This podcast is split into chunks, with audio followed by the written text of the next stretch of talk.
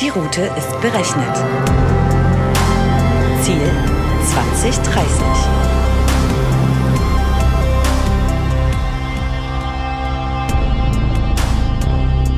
Hallo und herzlich willkommen zurück auf der Road to 2030, dem Podcast zur Technologie und Gesellschaft von Dell Technologies. Unser heutiger Gast, und ich freue mich sehr, ist Nikolas Leschke, einer der Gründer des Food Startups ECF Farm Systems aus Berlin. Ich bin Roland und ich werde euch als Co-Moderator auf der Fahrt begleiten. Ich hoffe, ihr seid bereit. Vergesst nicht, euch anzuschnallen. Fahrer auf unserer Reise ist heute mein Kollege Benjamin Krebs. Hi Benny. Ja, vielen Dank, Roland. Ich freue mich auch auf die nächste Etappe heute gemeinsam mit Nikolas. Nikolas, ähm, spannendes Thema, man isst, was man isst, ja, Technologie auf unserem Teller. Ich selber persönlich esse sehr gerne und wir haben hier einen Technologie-Podcast, von daher glaube ich die perfekte Verbindung ähm, dieser beiden Themen.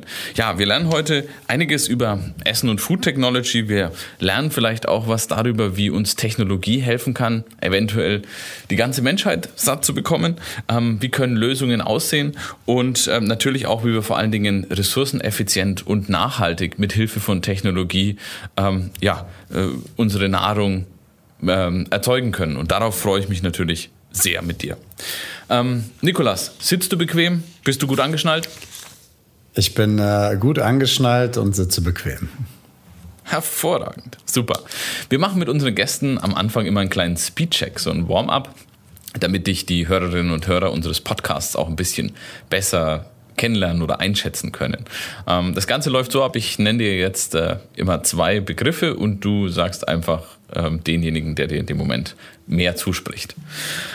So, ähm, wir starten. Wo ist es grüner? Frankfurt oder Berlin? Berlin. Am Wochenende. Zelten im Wald oder schnell an die Ostsee? Äh, momentan schnell an die Ostsee. Beim Essen, Fisch oder Fleisch? Ah, beides. Interessant. Also Surf and Turf quasi. Hatte ich auch, hatte ähm, ich, äh, Surf and Turf hatte ich auch gestern Abend gerade mit selbst gemacht auf dem Grill. Das ist halt beides, ja. Hervorragend, sehr gut, okay. gut.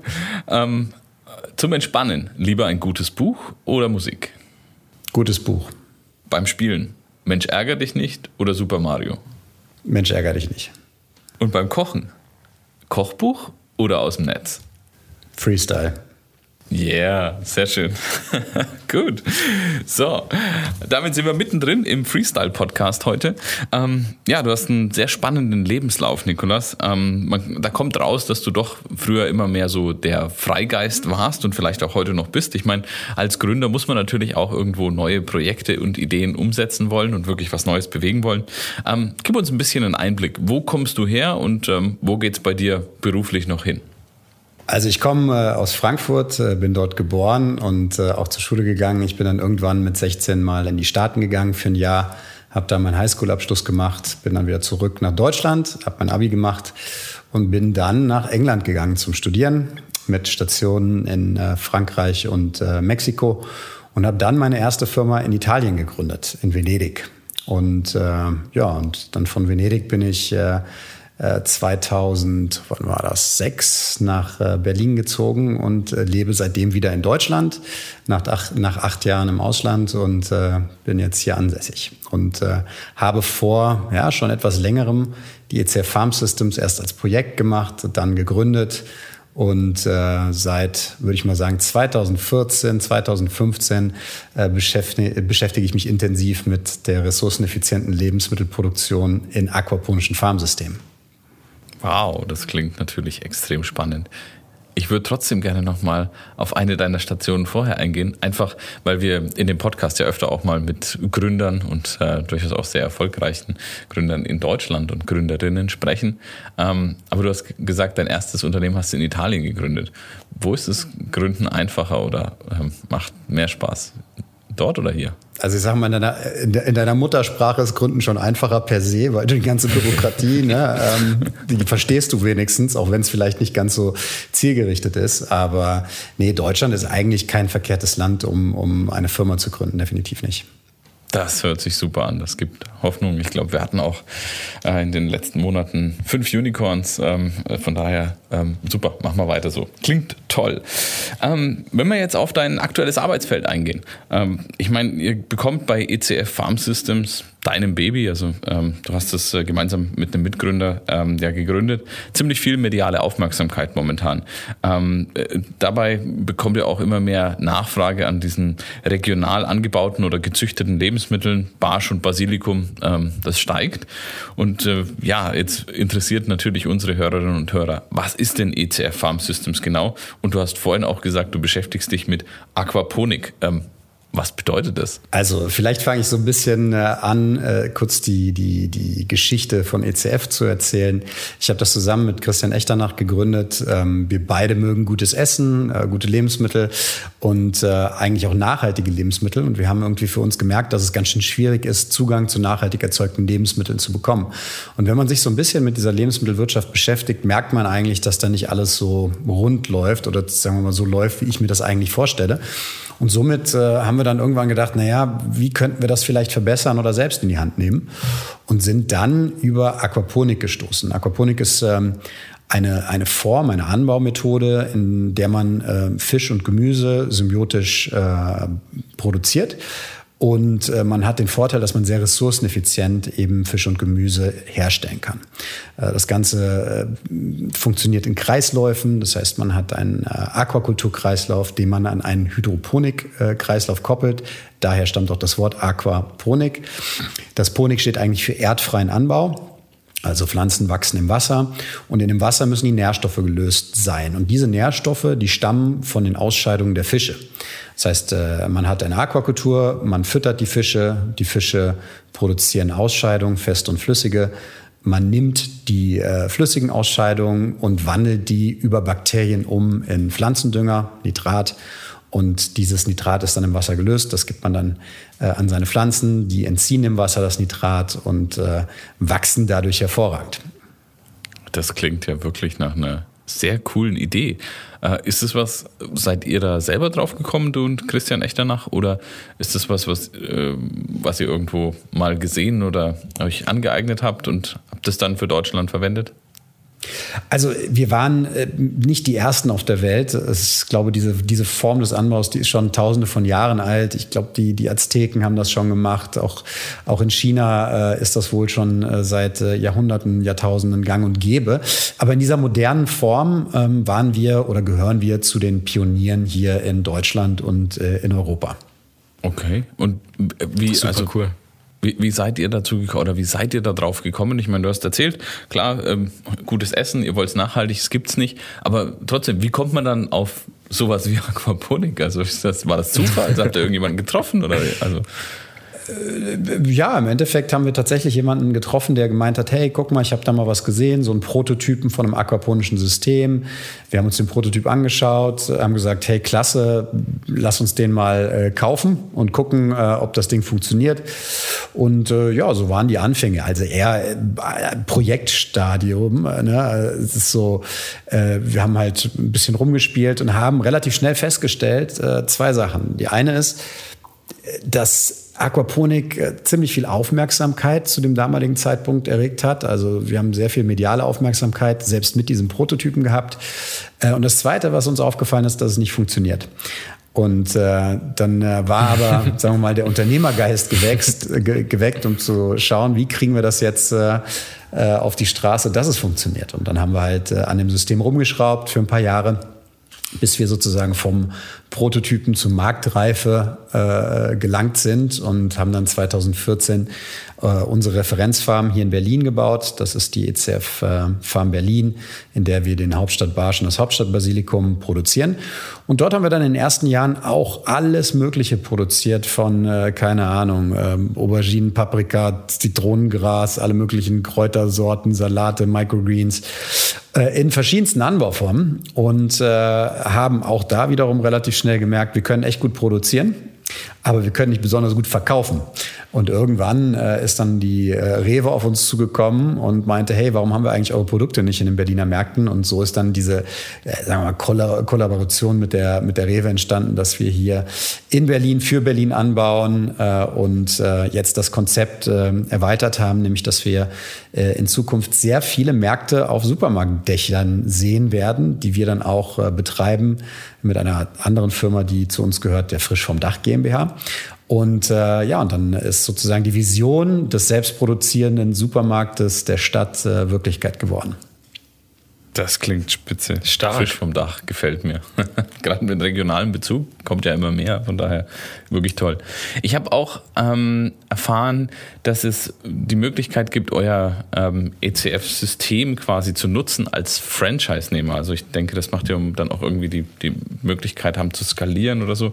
Ähm, wenn ich jetzt den Podcast höre und mir denke, Mensch, super gutes Essen und äh, nachhaltige Lebensmittelproduktion ist auch für mich was, was ich mir äh, vielleicht sogar als äh, ja, Erwerbszweck vorstellen kann. Was muss ich mitbringen und was muss ich tun, damit ich da in Zukunft Geld verdienen kann damit? Also wir werden das nicht als Franchise anbieten, das ist äh, ähm, nee? nicht ganz okay. so korrekt. Wir haben in der Vergangenheit äh, für Dritte, also für Kunden Projekte umgesetzt, also geplant und gebaut. Zum Teil waren wir auch beteiligt, also wir haben eine Farm in der Schweiz gebaut, eine Dachfarm oder zum Beispiel in Brüssel äh, eine Dachfarm gebaut. An der Firma, die das betreibt, sind wir auch als, äh, ja, als ECF beteiligt. Äh, aber von dem Konzept gehen wir jetzt äh, komplett weg. Ähm, wir werden in Zukunft auch nicht mehr für Dritte bauen, sondern tatsächlich nur noch für uns.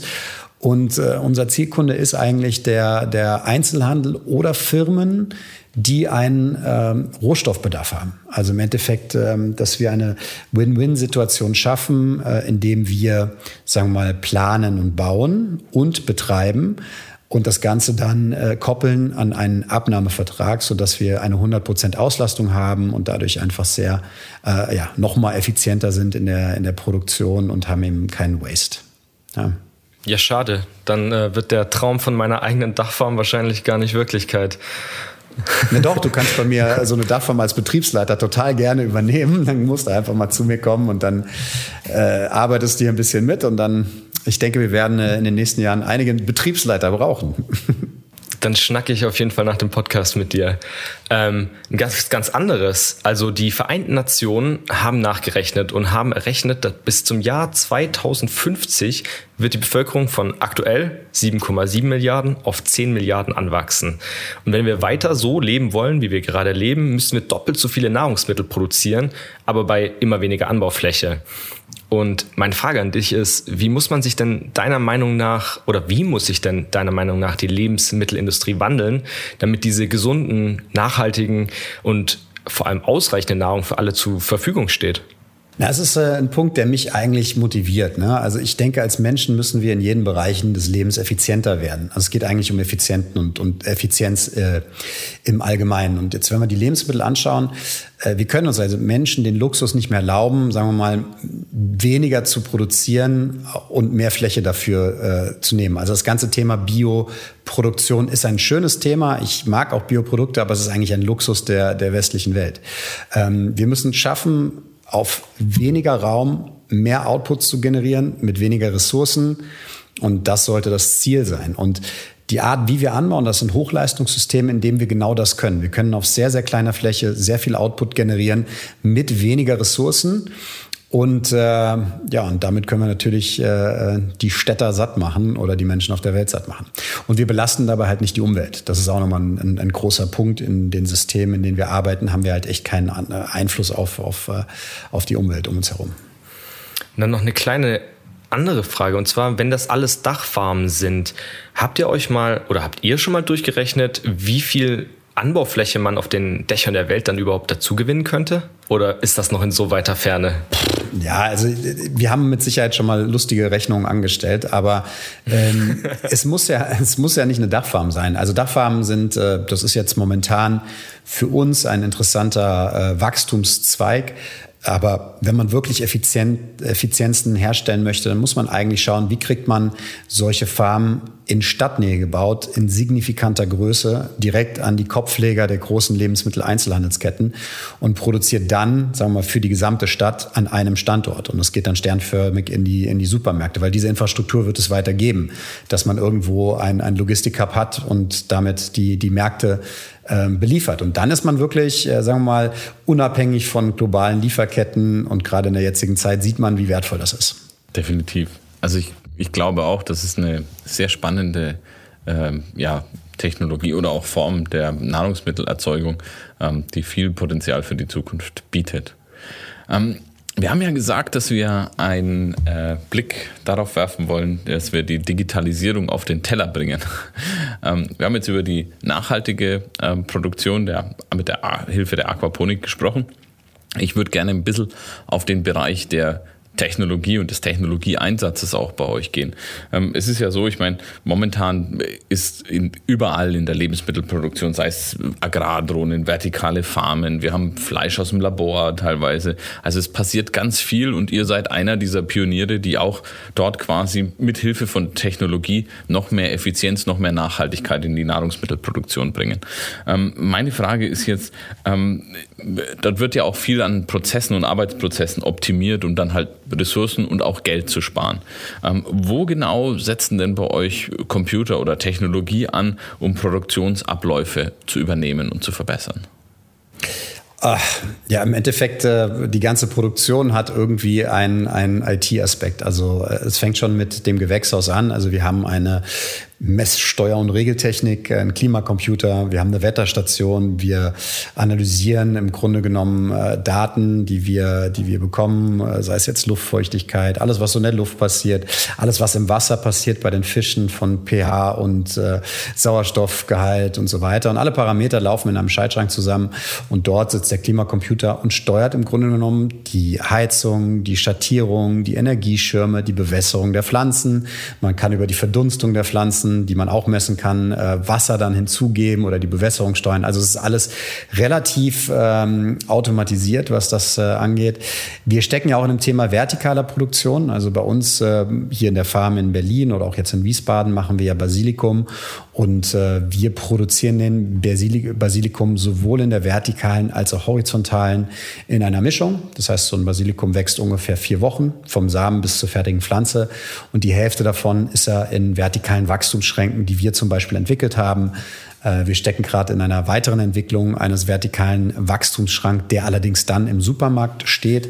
Äh, das heißt, äh, wir werden dann die Pflanzen vorproduzieren auf den Dachfarmen und dann kommen sie als noch nicht ganz fertige Pflanze in den Supermarkt und wächst dann dort zu Ende. Also das sind alles Themen, die wir gerade hier auf dem Tisch haben. Das heißt also von frisch vom Dach dann zu frisch aus dem Regal, wo er zu Ende wächst quasi. Ja, also es ist so diese Farm-to-Shelf-Idee, ne? Also dass man, dass man gar nicht mehr große Zwischenstufen geht, sondern wirklich also von der Produktion dann in, ins Shelf rein, ins Supermarktregal. Sehr gut. Und auf dem Weg der Produktion, hast du gesagt, der, der Klimacomputer quasi, der regelt alles automatisiert, dann was, damit die Pflanzen und natürlich auch die Fische die besten Bedingungen haben quasi. Genau, also gleichbleibende Bedingungen, die wir einstellen können. Und äh, das System ist äh, auch so smart, dass wenn irgendwas aus dem Ruder läuft, das natürlich gegensteuert und äh, uns dann auch Bescheid sagt, das, was aus dem Ruder gelaufen ist, sodass wir selbst nochmal gucken können, ob es passt, ja, ob die Maßnahmen, die ergriffen worden sind vom Computer, auch die richtigen waren. Okay, cool. Und die Sensoren, von denen du gesprochen hast, da ist dann, also nur damit ich mir das mal ganz praktisch vorstellen kann, der misst dann quasi zum Beispiel im Wasser, jetzt ist genügend Dünger vorhanden, jetzt kann der Basilikum gut wachsen oder also so in der Richtung? Genau, also es sind EC-Werte. Es gibt also erstmal verschiedenste Sensoren äh, für die verschiedenen Funktionen halt. Ne? Also es gibt äh, Sauerstoffsonden, optische, die messen halt den Sauerstoff. Und davon gibt es dann halt je nach System. Also wir haben jetzt hier in Berlin äh, 13 Sonden. Ja? Das heißt, jedes Becken hat eine eigene äh, Sauerstoffsonde, damit wir halt wirklich gezielt auch Sauerstoff in ein einzelnes Becken hinzugeben können. Das liegt daran, dass wir auch einzelne Sauerstoffreaktoren haben. Das ist so eine Besonderheit an unserer Aquakultur. Normalerweise hat man eine zentralisierte äh, Sauerstoffanreicherung und wir haben äh, 13 kleine Sauerstoffanreicherungen und können dadurch aber wiederum äh, Ressourcen sparen, weil wir halt nicht, wenn irgendwo Sauerstoff zu wenig äh, ist, überall Sauerstoff reingeben, sondern nur gezielt an der Stelle, wo es zu wenig ist. Ja. Also ein bisschen Technik. Das klingt schon technisch. sehr äh, so. durchdacht. Super. Na, ist gut. Ähm, du hast gerade schon gesagt, wir gehen äh, vom, also von frisch vom Dach, gehen wir zu frisch ins Regal, ähm, auch unter dem Stichwort Vertical Farming. Ähm, wo siehst du weitere Potenziale für, für Food Technology? Äh, na, generell äh, auch in der ganz normalen klassischen Landwirtschaft. Ähm, ich glaube, du sagtest es anfangs, ähm, das Thema Drohnen und so weiter, das wird eine Rolle spielen. Also wir müssen eigentlich äh, viel mehr schauen, wie entwickelt sich das Wetter, um gegebenenfalls Maßnahmen zu ergreifen, um Ernten nicht zu verlieren. Also da äh, hilft die Technologie. Das ganze Thema des autonomen Fahren von Traktoren oder Erntemaschinen, äh, also künstliche Intelligenz, das sind alles Themen, die, die mit Sicherheit in den nächsten Jahren noch viel mehr an Bedeutung gewinnen, was die Lebensmittelproduktion oder die klassische Lebensmittelproduktion angeht. Diese Themen versuchen wir natürlich jetzt schon hier im urbanen Kontext auch umzusetzen. Äh, aber ähm, ich denke mal, wir sind äh, in diesem kleinen Umfeld des Urban Farmings wahrscheinlich weiter, was das angeht, als jetzt in der Klasse, als die klassische Landwirtschaft das ist. Obwohl die auch ähm, mittlerweile schon äh, einiges digitalisiert hat und auch wahrscheinlich viel digitaler ist, als dass der Konsument eigentlich äh, glaubt. Das ist auch so ein bisschen das Problem der Bauern. Ne? Deshalb sind sie auch hier ein bisschen auf der Straße, weil äh, über die letzten Jahrzehnte so ein romantisches Bild äh, des, des Bauerns aufgebaut wurde, was es de facto gar nicht äh, gibt. Ne? Der läuft nicht über die, die Weide und streichelt der Kuh über den Boppes, ne? sondern die Kühe stehen da irgendwo im, im Stall relativ dicht und äh, hängen an irgendwelchen Melkmaschinen. Ja? ja, das ist sicherlich richtig. Ähm, ja, bei so einem Bild wie dem idyllischen Bauer kommt bei mir immer so das Bild der idyllischen Schweiz auf. Ich weiß nicht, wie es bei dir ist, Benny. Ähnlich? Ja. Auf jeden so. Fall. Ah, das ist bei jedem ähm, so. Das ist bei jedem so. Das ist bei jedem so. ja, ja ganz das ähm, idyllische Franken. Das idyllische Aber das liegt an meiner Herkunft. Das ja, auch aus der Schweiz kommt nämlich der sogenannte Food-Aktivist ähm, Hendrik Hase. Und der hat ein Buch geschrieben. Das Buch heißt Die Digitalisierung ist auf den Tellern angekommen. Und da, wie schon der geneigte Hörer unseres Podcasts weiß, haben wir darüber schon gesprochen, die Blockchain-Technologie. Und zwar, ähm, hier wurde nämlich erforscht, wie eine Technologie wie die Blockchain zur lückenlosen Aufklärung von Nahrungsmittelketten beitragen kann. Einmal den QR-Code mit dem Smartphone eingelesen und dann weißt du schon, ob dein Gemüse mit ähm, Glyphosphat besprüht wurde oder dein Hähnchen gestreichelt wurde oder doch nur mit Antibiotikum gemästet wurde. Ähm, bist du der Meinung, dass solche Technologien helfen, eine Transparenz in Nahrungsmittelketten zu schaffen? Und ist es sinnvoll? Also, dass es sinnvoll ist, äh, absolut. Ja, also ich denke, das ist ja, das ist ja ein großes Manko, was wir haben. Die Leute, äh, es gibt zwei Sachen. Die Leute beschäftigen sich nicht allzu doll mit ihren Lebensmitteln. Es gibt natürlich eine wachsende Anzahl an Menschen, die bewusst einkaufen. Äh, aber ich würde mal sagen, das Gros kauft einfach billig ein oder das, was ihnen gerade vor die Nase oder worauf sie Lust haben, ohne da wirklich drauf zu achten, woher es kommt. Ja.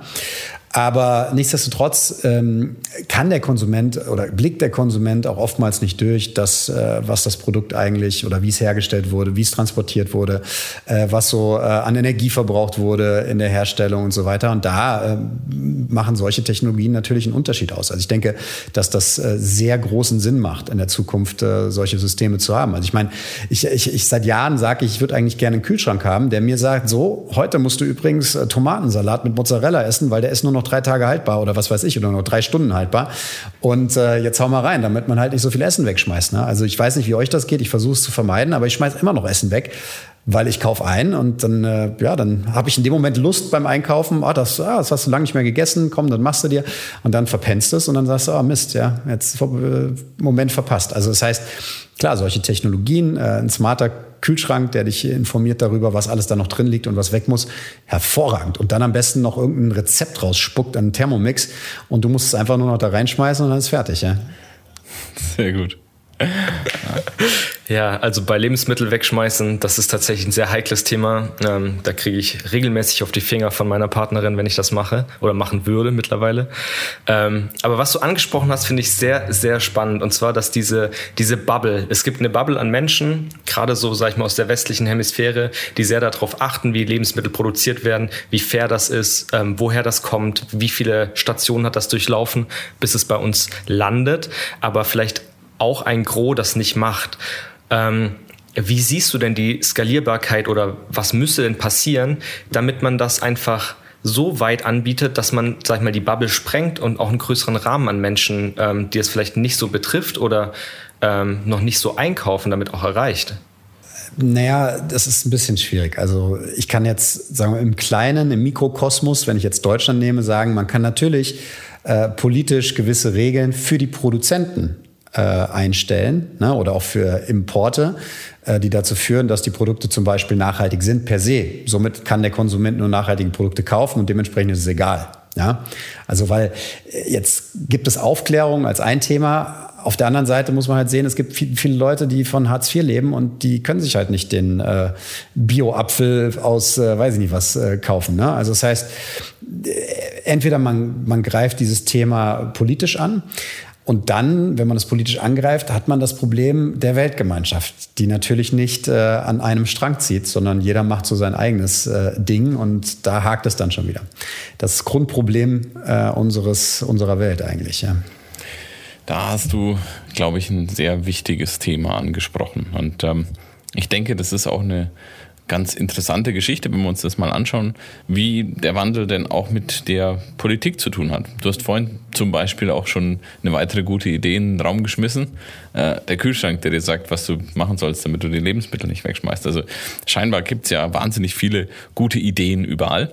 Ähm, Jetzt ist aber die Frage, ähm, die Ideen brauchen ja auch Geld, um dann realisiert zu werden und umgesetzt zu werden. Und wenn wir uns das angucken, dann wurden in den USA im letzten Jahr 16 Milliarden in ähm, Agrar-Startups investiert.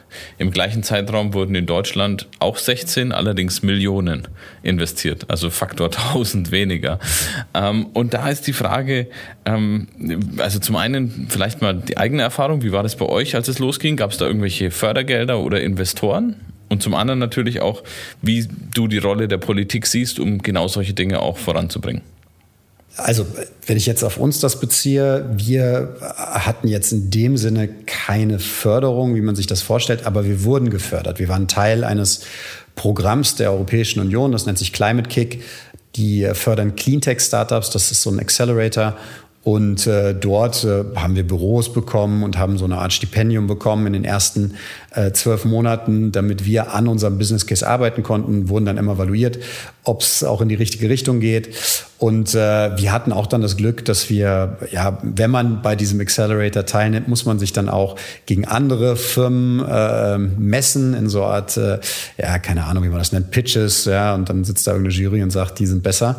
Und dann waren wir ganz gut in Deutschland, haben das gewonnen und dann wurden wir nach Europa eingeladen, um Climate Kick äh, sozusagen Deutschland zu vertreten bei den anderen europäischen. Da waren wir auch ganz gut. Und dann wurden wir nach Amerika geschickt und durften sozusagen Europa vertreten bei den Cleantech Open. Das ist so der größte Cleantech Accelerator der Welt. Und da waren wir auch nicht schlecht und haben das Ding gewonnen äh, in unserer Kategorie und dann gesamt. Und äh, zu dem Zeitpunkt hatten wir äh, die ersten Investorengespräche und äh, wir kamen dann zurück mit so zwei Oscars. Das waren die Preise, die man da gewonnen hat. Und dann haben wir gesagt, so, jetzt sind wir doppelt so teuer, lass machen. Und das hat dann funktioniert. Nicht, dass wir doppelt so teuer sind, aber die haben investiert. Ja? Also das heißt, äh, wir hatten da äh, dann schon relativ schnell Investoren mit an Bord. Äh, wir sind damals, glaube ich, mit 1,6 Millionen Euro gestartet. Das war so der, die, die Initiative Initialrunde von ECR Farm Systems. Wow, super. Das heißt, ihr habt äh, deutlich besser gemacht als die Fußballnationalmannschaft. Ihr seid erst Europameister geworden und dann noch Weltmeister, wenn ich das richtig verstanden habe. Das ist ja super. Ja, bei der Europameisterschaft haben wir, haben wir, waren wir nicht unter den Top 3, aber unter den Top 5, weil die Top 5 wurden ah, nach Amerika okay. geschickt. Aber das heißt, unser Potenzial wurde dort noch nicht so äh, gesehen, aber in Amerika haben sie gedacht, Mensch, die deutschen Jungs, die haben es voll drauf da. Sehr gut. Das heißt, äh, besteht auch für die deutsche Nationalmannschaft noch Hoffnung, wenn nächstes Jahr WM ist. Sehr gut. Das ja, klar. Mit dem, toll gelöst. Mit dem, mit dem Hansi läuft das, äh, läuft das anders. Der Yogi hat da leider einen Zug verpasst. Na, sehr gut. Man, muss nicht Europameister werden, um bei den Weltmeisterschaften gut abschneiden zu können. Sehr schön. Ähm, super, danke dir, äh, Niklas. Das war echt äh, interessant, eure Anfänge auch zu hören oder zu sehen. Ähm, ich habe gesagt, Rolle der Politik interessiert mich noch. Wie siehst du das? Also, ich meine, wir haben eine Zukunftskommission der Bundeslandwirtschaftsministerin Julia Klöckner. Ja, ähm, wir haben gerade darüber gesprochen. Bei euch gab es keine Förderung, EU-seitig schon und scheinbar auch eine ganz gute Geschichte. Wie siehst du das? Ist. Wird da genug gemacht? Ist das der richtige Impact? Müssen da andere Impulse gesetzt werden? Was ist deine Meinung? Boah, grundsätzlich fördern ist immer cool, ne? Als Unternehmer so, so äh, Geld zu bekommen, was man eventuell gar nicht zurückzahlen muss, ist, ist eine schöne Sache. Ich muss aber dazu sagen, ich bin nicht mehr da im Game drinne. Also ich kann momentan nicht sagen, was die aktuellen Programme sind äh, und, und wie das so läuft. Also ich glaube, da müsstet ihr eher Unternehmer fragen, die jetzt gerade am Gründen sind und sich wirklich aktiv äh, umschauen. Aber ähm, wenn wir jetzt das mit dem mit Amerika vergleichen, ist es natürlich doch deut deutlich schwieriger, jetzt nicht Förderung, aber Investitionen zu erlangen. Ne? Also die Amerikaner sind schon äh, risikobereiter. Das Thema Venture Capital ist natürlich viel fundierter äh, als als es hier ist. Ähm, und ähm, das wird auch so sein, ne? das wird auch so bleiben. Also das heißt, wenn man, äh, wenn man eine gute Idee hat, äh, die global äh, auch implementieren möchte, dann ist wahrscheinlich äh, Amerika ein sehr guter Markt, um das zu starten. Ja. Was müsste denn passieren, dass Deutschland ein richtig guter Markt ist, um da durchzustarten? Guck mal, das, das, das ist was mit unserer, das hat was mit unserer Kultur zu tun. Ich glaube nicht, dass wir da viel äh, äh, machen können. Ja? Also das ist, äh, das ist eher so ein kulturelles Ding, was über Jahrhunderte gewachsen sind. Wir sind eher so ein bisschen pessimistisch, äh, äh, abwarten, vorsichtig und äh, gut, was müsste passieren, dass wir das eben nicht sind. Ne? Aber ich glaube, das sind eher so kulturelle äh, Dinge, die kann man jetzt nicht einfach ähm, von heute auf morgen ändern. Also ich glaube, das ist einfach über Generationen gewachsen. Ja. Mensch, da müssen wir dran arbeiten. Ich denke auch. Ein Schritt dahin ist ja unser Podcast. Das, beides kann ja zum, zum Ziel führen. Man muss einfach, glaube ich, gute Ideen haben und dann hart daran arbeiten und dann eben die richtigen Leute finden, die an einen glauben und dann äh, funktioniert das auch in Deutschland. Dann schreiben wir unsere eigenen Erfolgsgeschichten. Genau. genau. Und das richtet ja auch unseren Blick schon in Richtung Zukunft. Und damit ähm, möchte ich gerne mit dir weitermachen. Und zwar ein Blick ein bisschen ähm, auf die Zukunft im Food-Bereich. Ähm, vielleicht jetzt nicht zum Gründen, da haben wir gerade gesagt, das ist jetzt nicht unbedingt mehr dein Thema, aber ähm, natürlich ist die Entwicklung deines Unternehmens, eures Unternehmens, und auch die Zukunft im Food-Bereich eine spannende Angelegenheit, die ja für uns alle, glaube ich, von Interesse ist. Und deswegen, ähm, ja, wird mich dein Blick auf diese Great Food Transformation, nennen wir das mal, ähm, äh, ja, interessieren. Wir alle wissen, dass wenn wir nicht ähm, nachhaltig jetzt Lebensmittel konsumieren oder nicht nachhaltige Lebensmittel konsumieren, sondern eben weiter so machen wie bislang, dass es zum einen unsere Gesundheit und natürlich auch unser ökologisches System durchaus bedroht, wenn wir ähm, das jetzt nicht ändern. Und da sind wir, glaube ich, auf einem, auf einem Weg, dass sich vieles ändert. Ähm, ja, dass sich ändert, wie wir Landwirtschaft betreiben, auch dass sich ändert, wie wir konsumieren und uns ernähren. Ähm, meine Frage an dich wäre, was sind so die größten Chancen, die du aktuell ähm, siehst, die wir im Lebensmittelmarkt noch vor uns haben und die wir als nächstes angehen sollten? Äh, also die größte Chance, die ich eigentlich sehe, und das ist auch ein Punkt, der eigentlich mit am wichtigsten ist, ist, dass wir lokal denken oder regional denken. Dass wir einfach sagen, das, was hier vor unserer Tür wächst, das sollten wir auch äh, nutzen. Ja, dass der nächste, die nächste große Chance ist, dass wir eben in solchen Hochleistungssystemen wie Aquaponik oder generell Hydroponik in Nähe von Wallungsgebieten produzieren. Also wenn wir uns wirklich auf diese Sachen fokussieren, das Regionale ist per se schon mal, äh, was, was Nachhaltig angeht, äh, Nachhaltigkeit angeht, äh, weit vorne. Und äh, eben diese Hochleistungssysteme gewähren eine ganzjährige Produktion. Weil der Punkt ist, ich sehe es nicht, dass es beim Konsumenten klappt. Ne? Also wir Menschen wollen, wir sind gewohnt, Erdbeeren im Winter zu haben, also wollen wir auch Erdbeeren im Winter haben, jetzt im nächsten Winter. Und somit müssen wir schauen, dass die jetzt nicht aus Peru kommen, sondern wie kriegen wir es hin, also Erdbeeren sinnvoll in Deutschland, äh, in der Nähe, äh, regional herzustellen. Und ähm, das ist eine große Chance, weil Energie wird nicht das Thema der Zukunft sein. Also als Menschen lösen wir Energie. Wasser wird eine Schwierigkeit werden. Das müssen wir gucken, wie wir das lösen. Aber äh, ich sehe zum Beispiel bei der, bei der Herstellung also von Strom oder sonstiges Energie generell kein Problem. Also daran wird die Menschheit nicht scheitern. Ich habe tatsächlich Gerade sind mir noch zwei Fragen gekommen. Du kannst dir natürlich auch aussuchen, welche du beantwortest, aber so ein bisschen, was sind denn die Grenzen von so einem Aquaponik-System? Also sprich, du oder ihr baut Basilikum an. Du hast gesagt, ihr habt schon ganz viel anderes angebaut.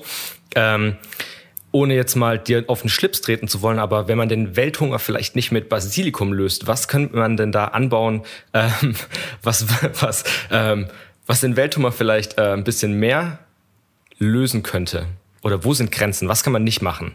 Ich meine, wir haben jetzt uns äh, für ein Produkt äh, entschieden, was wir substituieren in, in Berlin zum Beispiel oder in der Region um, um Wiesbaden herum.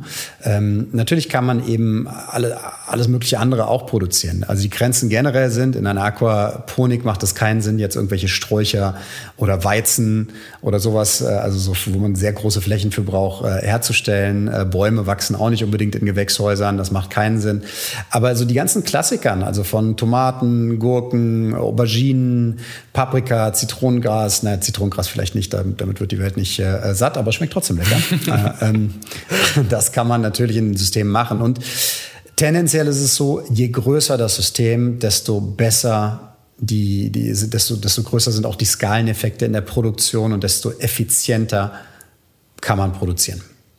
Also es ist nicht auf Basilikum beschränkt, sondern ich könnte auch alles mögliche andere, was äh, Nährstoffe, die die Fische ausscheiden, benötigen, anbauen. Absolut. Das ist wirklich cool. Und ähm, wenn du jetzt mal einen Ausblick wagst, also wo siehst du das Thema Urban Food Production in zehn Jahren, 20, 30, neun Jahren? Na, es kommt darauf an, wo in der Welt. Aber im Endeffekt äh, ist jetzt auf, auf sagen wir, unsere westliche Welt, ist das ja ein Nischenmarkt. Äh, es wird auch weiterhin ein Nischenmarkt sein, der allerdings mit Sicherheit äh, gewachsen ist. Ähm, das Rückgrat der Lebensmittelproduktion wird auch weiterhin, sagen wir mal, die Landwirtschaft sein.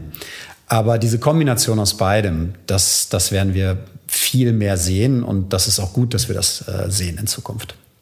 Sehr schön. Das macht mich hoffnungsfroh, dass uns das noch mehr zur nachhaltigen Nahrungsmittelproduktion bringt und führt. Super. Ähm, Du hast gesagt, auf den Konsumenten kann man nicht unbedingt setzen, weil wir wollen halt auch im Winter Erdbeeren essen, so wie du es vorhin gesagt hast. Ähm, Gibt es denn dann aus deiner Sicht noch weitere, ja, ich sag mal, äh, Technologien oder Trends in dem Bereich, die wir ähm, uns auch annehmen sollten in Deutschland, um dann halt, ähm, ich sag mal, neben dem Urban Food Production noch nachhaltigere Lebensmittelproduktion und, und, Konsum, äh, und Konsum zu ermöglichen? Ich glaube, dass, dass man sieht das ja jetzt in, in, in, den letzten Jahren, dass, dass man sich halt natürlich äh, mit alternativen Proteinquellen äh, viel auseinandersetzt. Also ich glaube, da werden wir einiges sehen.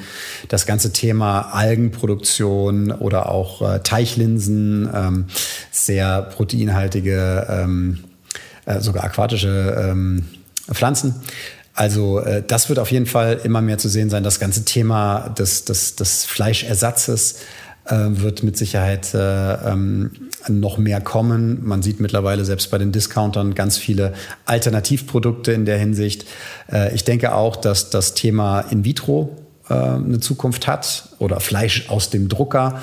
Ähm, echt abgefahren, was äh, mittlerweile alles da passiert werden kann.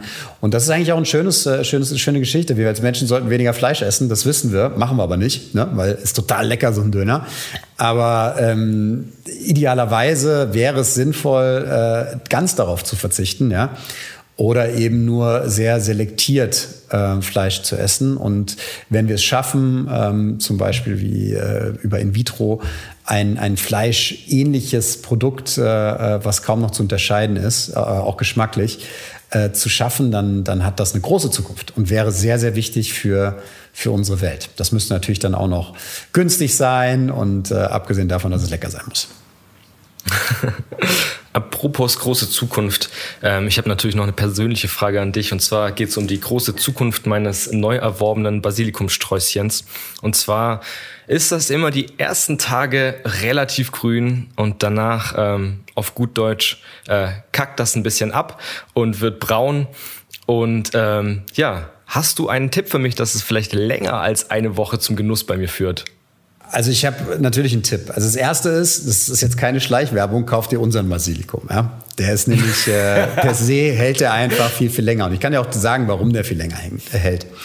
Also äh, den klassischen Basilikum, wenn du den im Markt kaufst, dann ist die Pflanze eigentlich tot. Also eine Pflanze hat so ein Immunsystem und dieser Basilikum, der ist äh, wahrscheinlich relativ lang im Transport gewesen. Äh, der ist gekühlt im Transport gewesen. Das mag der Basilikum überhaupt nicht. Der mag es auch nicht dunkel. Und der stand in der Wassersteige. Das sind jetzt so drei Faktoren, wo die Pflanze einfach so einen auf den Deckel bekommt. Die sieht zwar noch gut aus im Supermarkt, aber wenn sie bei dir zu Hause ist, ist sie meistens eigentlich schon fast halb tot. Jetzt könntest du Maßnahmen ergreifen, dass sie hält. Aber jetzt kommt ein anderes Problem. Der Basilikum wenn der zum Beispiel zu viel Wasser hat und in diesem, äh, wie ich es dir gerade beschrieben habe, aus dieser Konstellation stammt, lässt er die Blätter hängen.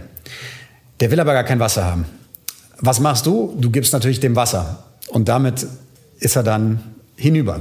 So, und äh, eigentlich äh, idealerweise, ist, man macht eine trockene Kulturführung, das A und O, wenn ich jetzt unseren Gärtner hier äh, reden äh, hören würde, der sagt im Gewächshaus ganz wichtig, trockene Kulturführ äh, Kulturführung. Also im Grunde genommen kann man den Basilikum wirklich komplett austrocknen lassen und dann stellt man ihn einfach äh, in ein Glas Wasser beziehungsweise eine Schale und äh, der saugt sich dann das Wasser selbst äh, hoch. Man sieht das dann, die Erde wird dann dunkler, bis es so kurz unter der sagen wir mal, Kante ist, wo der Basilikum dann anfängt. Und mehr brauchst du nicht machen. Das machst du so, ja, immer wenn er komplett furztrocken ist, stellst du mal wieder ins Wasser. Ähm, und dann wird das auch was. Und warum das bei uns nicht so ist, ist halt, äh, da, dadurch, dass wir so dicht äh, am Zentrallager sind, fahren wir unseren Basilikum ungekühlt, wir müssen den nicht bewässern. Im Cabrio. Äh, und eine sehr stabile, äh, ja genau, eine, und eine sehr, sehr gesunde Pflanze steht dann im Supermarkt. Und ich hatte witzigerweise aus der ersten Charge, das ist 2017 oder so gewesen, ähm, habe ich äh, meinem Nachbarn Basilikum mitgebracht, das war irgendwie März. Und du, den habe ich nicht so oft gesehen. Irgendwann Ende des Sommers ähm, haben uns auf der Straße getroffen und meinte, ach hier, ich habe auch dein Basilikum in der Küche. Und ich sage, ach cool, hast du den bei der Rewe gekauft? Und er so, nee, du hast mir doch gegeben. Ich sage, wie bitte, das ist sechs Monate her. Voll schädlich für mein Geschäft. der, hält sich zu lang. zu gut. zu gut. Das nennt man ja. nachhaltige Lebensmittelproduktion. Das finde ich super. Cool. Spitze. Genau. Ähm, zum Schluss noch ein persönlicher Ausblick von dir. Ähm, ja, also ich selber habe auch Kinder, viele von unseren Hörerinnen und Hörern natürlich. Ähm, deswegen die Frage jetzt an dich, wie sensibilisierst du deine Kinder zum Thema Ernährung und ähm, vielleicht auch die Frage, was können wir von ihnen lernen? grundsätzlich äh, kriegen die Kinder genau das mit, wie wir, also meine Frau und ich, uns eigentlich äh, ernähren. Also wir achten sehr darauf, äh, dass wir, wenn wir Fleisch essen, dass es sinnvolles Fleisch ist, mit sinnvollem Fleisch äh, meine ich zum Beispiel, dass wir essen gerne wild. Ne? Wir haben einen Jäger, da, da, wissen wir halt, dass das, dass das sinnvoll gelebt hat, das Tier, äh, bevor es irgendwann Peng gemacht hat. Äh, und äh, unseren Fisch essen wir. Die sehen auch, wie unser Fisch verarbeitet wird. Also ich äh, zeige ihnen oder ich nehme kein Blatt vom Mund, wie Fleischwirtschaft funktioniert oder wie es auch aussieht. Und somit ähm, sind unsere Kinder eigentlich total sensibilisiert und das, die finden das auch gut. Also die, die ernähren sich freiwillig äh, gesund, sagen wir mal so. Also die sagen, äh, nee, von zu viel Süßigkeiten wird man, kriegt man schlechte Haut oder so, sagt meine kleine Tochter. Das hat sie irgendwo aufgeschnappt und deshalb isst sie lieber Paprika. So, also das heißt, man kann natürlich, äh, wenn man selbst das vorlebt, äh, ähm, einiges erreichen bei seinen, bei seinen Kleinen. Ähm, ja, oder man muss halt dann um die Ecke gehen, wenn man mal nicht so gut äh, was, was macht, damit sie es nicht mitbekommen. Ja. Sie haben Ihr Ziel erreicht.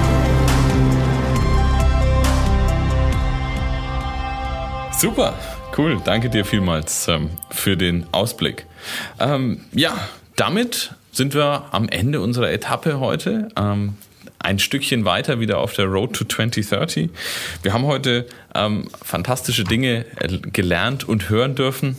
Zum einen, wie wir von einer tausenden Jahr, tausende Jahre alten ähm, ja, Idee der Aquaponik hin zum frisch vom Dach und sogar bis hin zu frisch aus dem Regal kommen. Ähm, wir haben außerdem gelernt, warum die deutsche Nationalmannschaft nicht traurig sein muss, dass es mit der EM nicht so gut geklappt hat, weil man kann trotzdem noch Weltmeister werden und äh, dann einen tollen Erfolg feiern. Ähm, außerdem äh, haben wir gelernt, dass vielleicht in Zukunft es nicht mehr nur frisch vom Dach, sondern auch Döner aus dem Drucker heißt. Und äh, wir haben gelernt, dass wir den Basilikum ähm, wenn er aussieht, als ob er Wasser braucht, lieber erstmal austrocknen lassen sollte und ihn dann, ähm, um ihn dann wieder frisch zu kriegen. Aber am besten ist er sowieso von ECF Farming. Und äh, zu allerletzt sicherlich eine Weisheit für jeden da draußen. Ähm, lasst uns alle Vorbild für unsere Kinder sein, weil ich glaube, dann machen wir die Welt insgesamt noch ein Stückchen schöner und besser bis 2030. Danke dir vielmals. Danke dir. Danke, das hast du sehr schön zusammengefasst. Wirklich schön. Ja, damit sind wir leider schon wieder am Ende einer weiteren Etappe auf unserer Road to 2030, wie es Benny schon gesagt hat. Vielen Dank auch nochmal von meiner Seite an dich, Niklas, äh, für die spannenden Ein- und Ausblicke Und wenn ihr den nächsten Podcast nicht verpassen wollt, dann abonniert uns doch auf Spotify, Apple Podcast, dieser Soundcloud oder YouTube und natürlich in der Dell Technologies Mediathek. Und wenn euch die Folge gefallen hat, dann würden wir uns riesig freuen, wenn ihr uns eine kleine Bewertung da lasst. Und in der nächsten Folge sprechen wir über den Netzausbau in Deutschland sowie 5G. Ich freue mich auf euch, bleibt gesund, bis dahin. Tschüss.